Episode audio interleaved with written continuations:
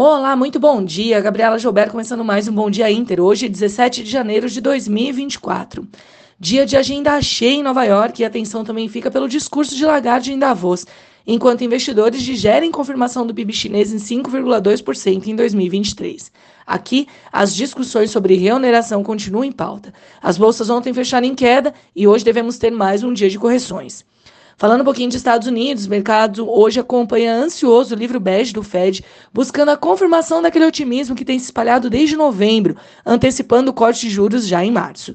No entanto, as falas recentes de membros do Fed vêm tentando acalmar os ânimos do mercado, que levou à leve correção dos juros das Treasuries. Ontem, as bolsas encerraram em baixa, puxada pelos papéis da Apple. No foco, além do livro bege, fala de dirigentes, o mercado olha também dados de vendas ao varejo e produção industrial por lá. Indo agora para o outro lado do mundo, falando um pouquinho de Ásia, as bolsas recuaram nesta madrugada e o índice Blue Chips chinês bateu o menor nível em cinco anos, com os investidores processando o PIB de 2023, que cresceu 5,2%, acima do target chinês, mas abaixo do consenso. Além disso, preços de novas casas teve maior queda desde fevereiro de 2015, refletindo o pessimismo do investidor chinês no mercado imobiliário. No Japão, o Nikkei chegou a fazer pico, mas encerrou o dia em correção. Já na Europa, o sentimento negativo asiático contamina os mercados, derrubando papéis ligados à economia chinesa. No entanto, a pressão baixista por lá também foi intensificada pelas falas dos membros do BC, dizendo que a antecipação de cortes de juros já para breve não condiz com a realidade. Hoje o mercado também olha o CPI da zona do euro, que vem em linha com o esperado, e discurso de Lagarde em Davos.